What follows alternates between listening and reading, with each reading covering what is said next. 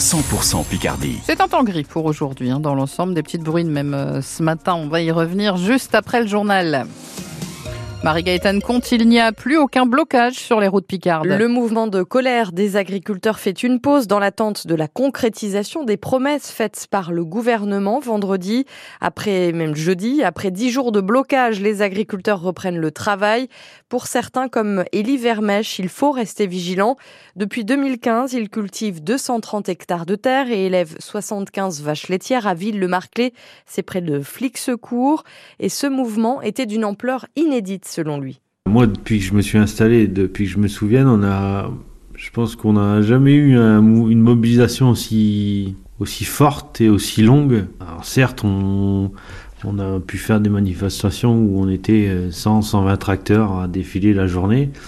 Mais là, de réussir à tenir euh, avec euh, plus de 2000 tracteurs étalés sur les 10 jours et puis un nombre de personnes euh, considérable. Je pense qu'on a envoyé un message fort et que ça devrait bouger et que si ça bouge pas, c'est que c'est que le message du gouvernement est clair, c'est qu'il a plus envie de ses paysans quoi. On en est arrivé là où euh, où c'est soit il se bouge, soit soit on va ressortir. Mais par contre, je pense que si on ressort, ce sera pas la même chose et on montera d'un cran, mais peut-être plus d'un cran quoi.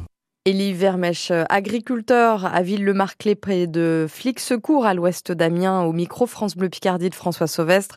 Des autoroutes restent encore coupées ou des échangeurs fermés malgré tout en France. Le temps pour les sociétés concessionnaires de nettoyer et remettre en état les voies. Certains agriculteurs maintiennent la pression sur les grandes surfaces en organisant eux-mêmes des contrôles ou des blocages de centrales d'achat. Le nombre de personnes qui tentent de traverser la Manche a baissé en 2023. Par rapport à 2022, selon le bilan de la préfecture maritime, elle décompte 35 800 migrants secourus ou accompagnés en mer, soit 30% de moins qu'en 2022. Les opérations de secours restent compliquées. C'est le directeur du Cross Greené, Olivier Drevon, qui les coordonne. Il y a eu beaucoup de traversées qui ont été empêchées par les forces de sécurité, mais une fois que ces embarcations sont en mer, ben, la tâche est compliquée euh, parce que euh, les embarcations sont très lourdement chargées.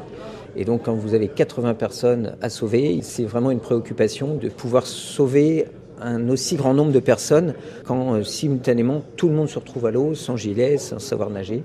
Du fait qu'ils ne veulent pas être sauvés par les moyens français, ils vont attendre le dernier moment avant d'appeler à l'aide.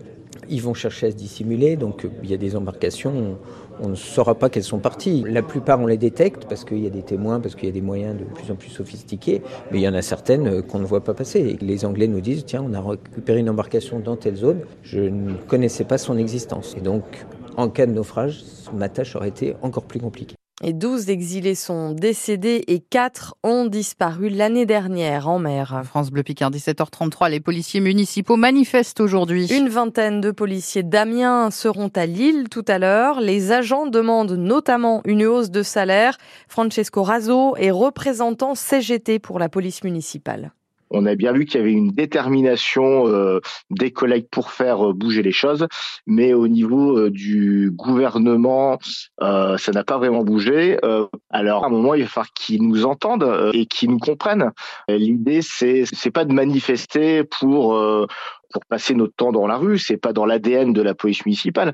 Euh, cependant, ça fait euh, des années que euh, on n'a pas eu de, de réelle avancée au niveau statutaire. nous, ce qu'on veut, c'est une hausse de notre rémunération et de notre retraite. Nos missions ont évolué du fait des carences de, en matière de sécurité de l'État. Donc, les collectivités ont dû augmenter leur effectif de police municipale pour pallier à la police nationale et à la gendarmerie. Et des rassemblements sont prévus à 14h devant les préfectures de région. Le rendez-vous est fixé à 14h30 tout à l'heure à Lille. Une autre manifestation à Amiens cette fois-ci, cet après-midi, celle des membres de Réseau Éducation sans frontières qui se mobilisent contre la loi Asile et Immigration maintenant promulguée. Ils se rassemblent à 14h30 devant la mairie. Et puis en, football, l'Amiens SC veut poursuivre sa belle série en Ligue 2. Après trois victoires d'affilée, les Amiénois reçoivent le Paris FC ce soir au stade de la Licorne. On y revient dans moins d'un quart d'heure dans Picardie Sport.